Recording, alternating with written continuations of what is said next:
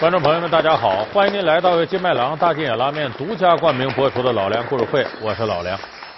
一部三国里边呢，有两个人物啊最完美，哪两个人呢？要论文的，那诸葛亮。哎，上知天文，下知地理，前知五百年，后知五百载。哎，没有比他更厉害的了。文的是诸葛亮，武的最完美是谁呢？赵云、赵子龙。这人不光能耐大，哎，一辈子没打过败仗，没受过伤。而且人品，你咱看三国里其他那些人，包括关羽啊、张飞呀，这些人都有点小毛病。可是你把三国读遍了，你会发现没有人说赵云有啥毛病，就说这个人无论是人品、武功，都是一等一的人才。可是你在网上看，有很多赵云的粉丝呢，替赵云打抱不平，说这赵云呢，混一辈子到最后都是个杂牌将军，好像刘备他们这边没怎么重用赵云似的。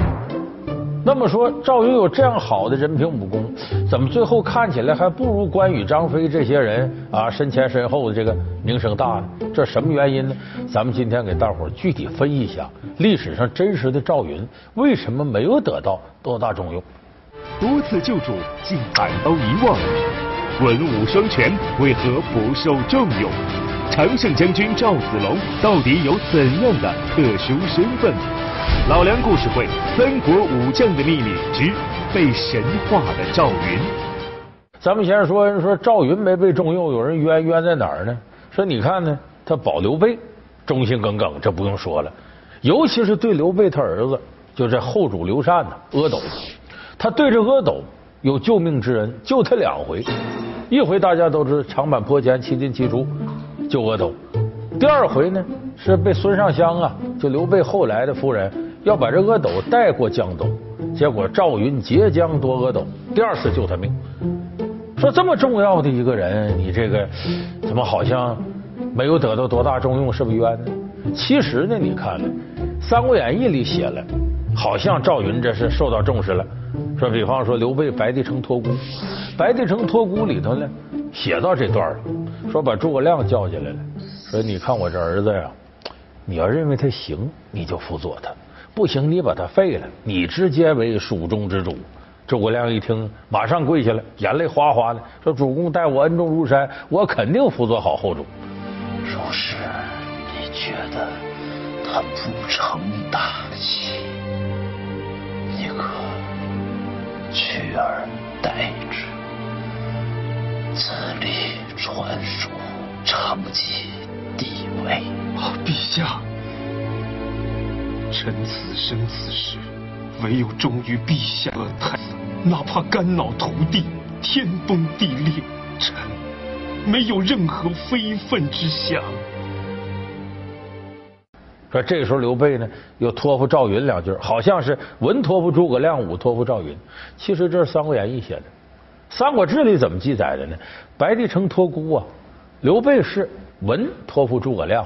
武托付那位武将呢，叫李严，不是赵云。说见不见赵云一面？见了，把剩下文臣武将大帮轰都叫进来了，包括赵云在内。意思我马上要死了，你们好自为之，如何如何？没有特别提赵云。所以就说这白帝城托孤里头呢，呃，严格意义上，咱们按史实来说，按三国志来说，没赵云什么事儿。哎，文托诸葛亮，武托李严。所以你包括就是最后。赵云历史上真实的被封为顺平侯，就他死了之后呢，呃，不得给有功的功臣呢给谥号。当时后主刘禅呢封了十二个武将，哎，每个人有个谥号。到最后是姜维想起来说：“主公，这好像不对。呃，赵子龙将军救过你啊，怎么也得有他呀？”哎，刘禅一拍胸脯，可不是吗？我差点把他忘了。哎，封他个谥号吧，就这么才封了赵云。那么说，这是不是说明这个赵子龙当年就这功劳掺假了呢？确实，《三国演义》里头啊，在一定程度上把赵子龙给神化了。怎么给神化了？咱们看赵云所有这个征战过程当中最精彩的啊，咱就拿这个两次救后主阿斗这事儿来说事儿。头一回咱知道长坂坡，《三国演义》里怎么写的呢？这罗贯中吧写这段时候有点心虚，为啥？你说曹操百万大军。赵子龙七出七进，七进七出，这还是人了吗？这不成神仙了吗？所以这罗贯中写这段时候呢，稍微给做了点安排。怎么安排呢？他给赵子龙啊贴了两道护身符，哪两道呢？你听我慢慢说啊。说是砍倒大肚梁杆，夺槊三条，马踏陷坑，堪堪废命。连人带马哭尸掉坑里去了，眼看就死了。这时候曹操手底下大将张合挺枪就刺，眼看赵子龙要移民归西。可这时候呢，突然间红光迸现，一道红光闪现，赵子龙连人带马噌从陷坑里出来了。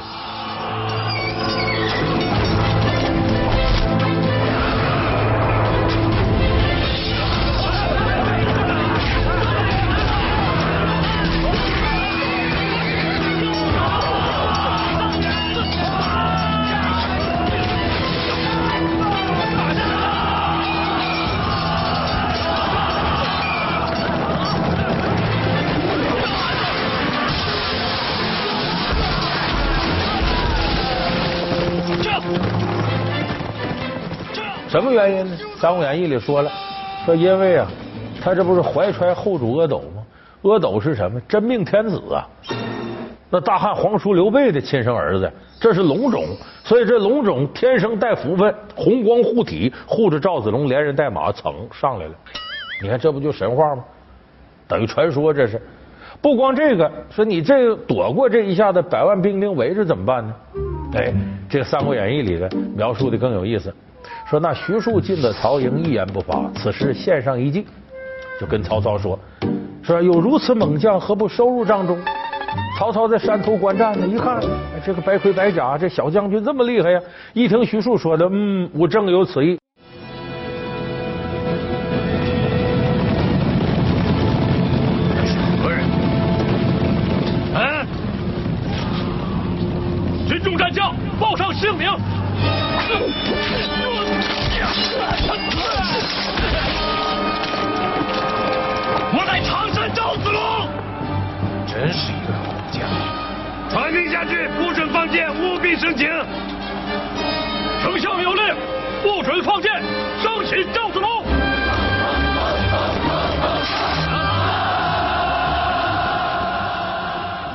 你看，曹操这时候起了爱才之意，不能害他。所以这个他手底下兵丁还怕担着责任呢，一见赵云呢，不敢伤性命往后躲。那赵子龙一枪一个，玩了命了。所以说这时候说赵子龙叫一仗怀揣幼主之英勇，注意红光护体的第一道护心符；二仗有徐庶暗中保护，其实是曹操放他一条，放他一马。所以第二道护身符，所以只杀的七出七进，七进七出，汗透铠甲，血染征袍。所以这一段我们看一下就知道。这是一种神话式的描述，对天兵天将的描述。等历史上真实的《三国志》里头呢，说到这个赵子龙救幼主呢，轻描淡写几句话，就说刘备啊跟曹操打仗打了败仗了，四下奔逃，顾不上老婆孩子命了。哎，赵子龙呢护着刘备的老婆孩子跑出来了，就这么一两句话，就说没有七进七出七出七进那么神奇，那是完全给神化了。还有第二次救幼主，那是刘备远征蜀中，这时候孙尚香呢，他后娶着夫人，哎，孙权他妹妹。这孙权的妹妹呢，被这个周瑜啊那边啊使了一计，说你呀回来吧，你母亲吴国太呀身体不行了，其实是骗子，说你回来别忘了把你的儿子，其实不是他亲生的嘛，哎，这等阿斗那是甘夫人的儿子。说带回来，说老国太呀，临死前想见见他一面。孙尚香上当了，其实他母亲没什么事吴国太这样带着幼主阿斗过江。这时候赵子龙来截江夺阿斗。夫人，赵云，你想干什么？如果夫人一定要去的话，请留下小主人。赵云，你不过是我夫君帐下一介武夫，怎敢管我家中之事？夫人恕罪，赵云。必须留下小主人。左右听令，在。给我拿下赵云。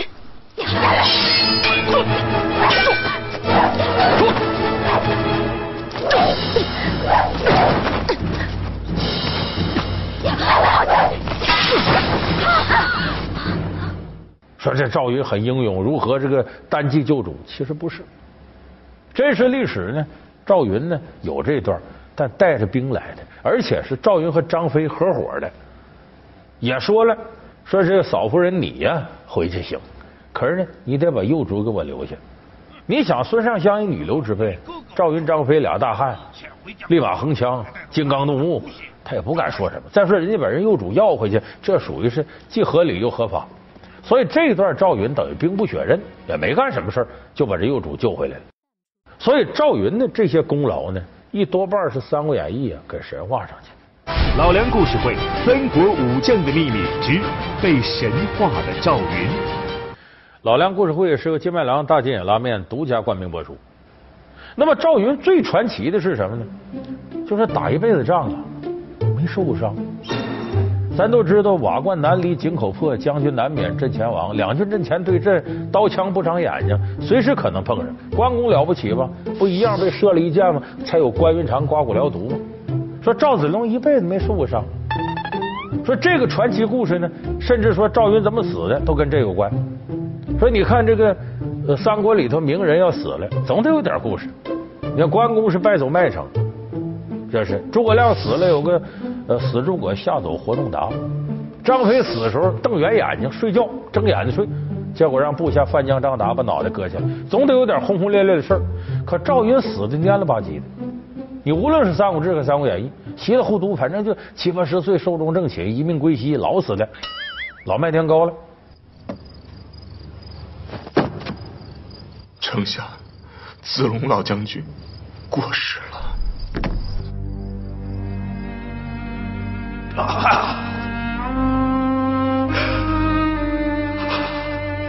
苍天呐，断我一臂呀！民间传说有说赵云这死跟他没受伤有关系。说赵云七八十岁了，打了一辈子仗，哎，身上刀枪剑一道划痕都没有。说七八十岁有天洗澡，他的小妾。小老婆伺候他洗澡，就看他说：“将军你可真厉害啊！我说你这打一辈子仗武将，这身上连个伤疤都没有，比我这身上都滑溜，真好啊！”这赵云就乐了，说：“我一辈子没打过败仗，谁也伤不到我分毫，所以你看我这辈子一点血都没出过。”这时候他这小老婆跟他闹：“我就不信你这常胜将军不出血，刀枪剑戟伤不了你，我能伤你？”随身蹭掏出一根绣花针，在赵云胳膊上一扎。扎了个眼儿，结果不出血是不出血，这一出血把一辈子血都出来，都都都都都都都是血，挡都挡不住，跟这三漏水龙头似的。有人说可能赵云有那个白血病、血友病吧，扎一针之后血就停不下来。问题是血友病比较轻的，他血不可能止不住，他真要重的呀，你不碰他他都出血，所以这是扯淡，无稽之谈。你这种武将上战场，说白了，那铠甲磕着碰着都有可能受伤。所以这个古往今来，多高武功的将领，他都没有不受伤的。主公，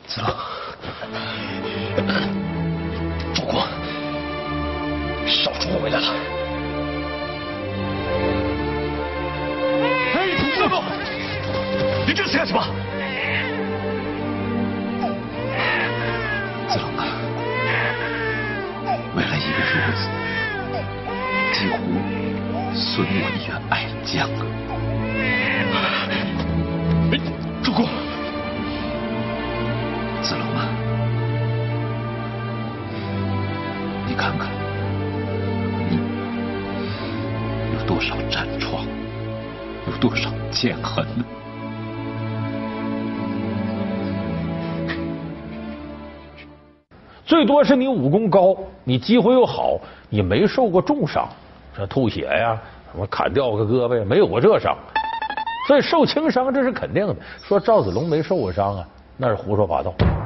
确实赵子龙没受过重伤。说为什么他连重伤没受过呢？这跟赵云本身的能耐、机遇都有关。有人说他还能总没机会吗？他确实后来机会也不多。为啥呢？赵子龙有个极特殊的身份。就这个身份决定的是呢，他很少呢能在两军阵前直接硬碰硬去打仗。什么身份呢？他是刘备的贴身保镖。这个历史记载的那是非常明确的。就是这赵云呢，呃，后来不是陪着刘备到东吴去相亲去吗？结果这个周郎妙计安天下，赔了夫人又折兵，哎，诸葛亮妙计，最后呢，刘备还娶了孙尚香了。两人洞房花烛夜，这孙尚香是个女汉子啊，这个本身呢舞刀弄剑，武功就不错。洞房花烛夜的时候，他手底下丫鬟两边站着，刀枪剑戟斧钺钩叉都拿着。这这怎么这洞房花烛还这个呢？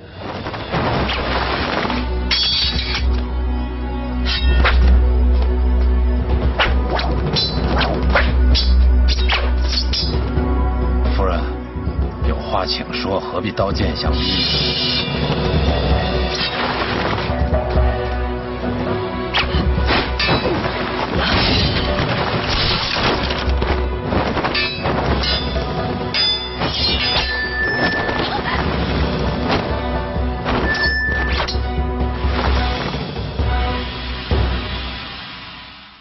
说明什么呢？两口子之间呢，一个孙尚香比刘备小，身体比他好；再一个孙尚香好舞枪弄棒的，刘备受不得这刺激。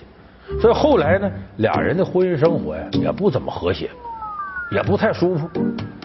这孙尚香一瞪眼睛，拳脚就上来。所以后来呢，刘备呢封赵云一个官，叫掌内侍，掌掌管内侍我家里头的事儿。说白了，就你赵云呢，能管我家里事儿，意思跟孙尚香说，我这可带着人来了啊，我这婆家有人啊，你可别跟我随便乱动，你要动手，我就我掌内侍，他他能能打你，治你。所以就是说，赵云是什么呢？等于一直充当刘备一个警卫队长贴身保镖。吴侯，你既让我主公来相亲，为何伏兵于两厢？有伏兵吗？我这双耳朵能听到百米之外的羽箭之音，还辨不出来十步之外有人把掠吗？子龙，太夫人面前怎敢动刀动枪？退下。那贴身保镖，大伙儿琢磨琢磨，能有多少时间两军阵前去打仗呢？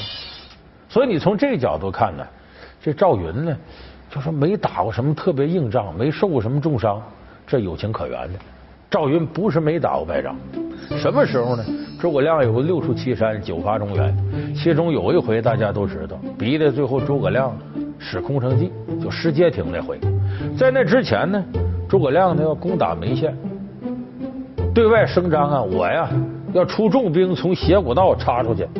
当时曹魏大都督是曹真，说我要跟曹真正面开战。其实这是疑兵之计，他让赵云呢从斜谷道出去，他自己率主力部队从后边兜去，想抄后路。告诉赵云，你呀给我顶住曹真，僵持一会儿，我从他后边就能上来。可没想到呢，赵子龙一大意呢，让曹真偷袭成功，兵败。诸葛亮走后路这没赶上，白跑了一趟。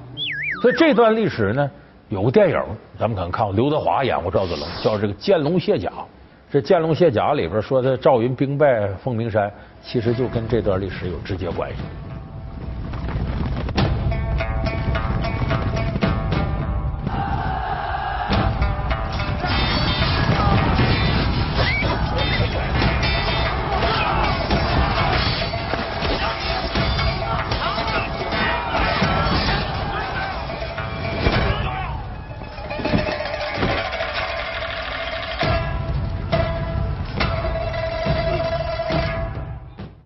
这个事儿呢，诸葛亮说：“我有不戒之失，失察之罪。”就说我呀，看人没看准。我一直认为赵子龙挺谨慎啊，不会出大错误，怎么能让曹真给偷袭成功了呢？就说这时候赵云是有过一场败仗的。有的赵云粉丝说明屈说：“那你你没办法，曹真大都督兵强，赵子龙兵弱，就打了败仗呗。”但问题说赵子龙一生都没打过败仗，那就得包括你得有以弱胜强的例子。你带兵少，你也不打败仗。要是我带十万人围攻你八百个人，那废话，那我是一辈子没败仗。所以赵子龙真要处在那种优势地位，他就一辈子没打过败仗，也没什么了不起的。所以说人呢，没有常胜将军，总得有输手。所以说赵子龙呢，绝对不像这个《三国演义》里说的那么神话，没打过败仗，没受过伤，他的能耐也没有神话传说里头那么大。你看为什么我说三国里头两个完人吗？完美的人吗？刚才咱们说诸葛亮完人，武的就赵云是完人。为啥？这个人对主子忠心耿耿，对刘备是好的顶点。子龙呢？子龙保护夫人，在后面赶路。我是啊，主公。刚才我看见夫人的车倒在路边，夫人已经失踪了。子龙，子龙他他他想逃了，他不可能，千真万确呀，主公，我亲眼看见赵子龙投西北而去啊！大限来时，人心难测，他定是投那曹操享受荣华富贵去了。不可能，子龙跟我患难相交，心如铁石，岂能为富贵所动？所以这样的人，你就搁我们现代社会，搁到任何一个单位公司，是不是好人？大家得公认这是好人。那么大家公认的好人呢？我们一说到谁是榜样的时候，就他。这榜样在中国有个特点，不能有缺点。所以今天我们说赵子龙呢，他也是不是没缺点，他不那么完美。他就是一个武功相对高强、为人又低调的警卫队长。赵子龙是这么个形象。可能我说到这儿呢，有的观众朋友说：“这老梁，我听你节目听挺长时间啊，你就有一点不好，这嘴黑，经常黑这个黑那个。”网上也有的朋友说：“哎呀，这个老梁黑我家赵云啊，黑我家项羽。”你听，都是他们家的，也不知道你们家得有多少古人在这。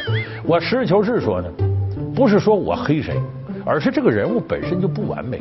可是，在粉丝心中呢，这个人永远是完美的。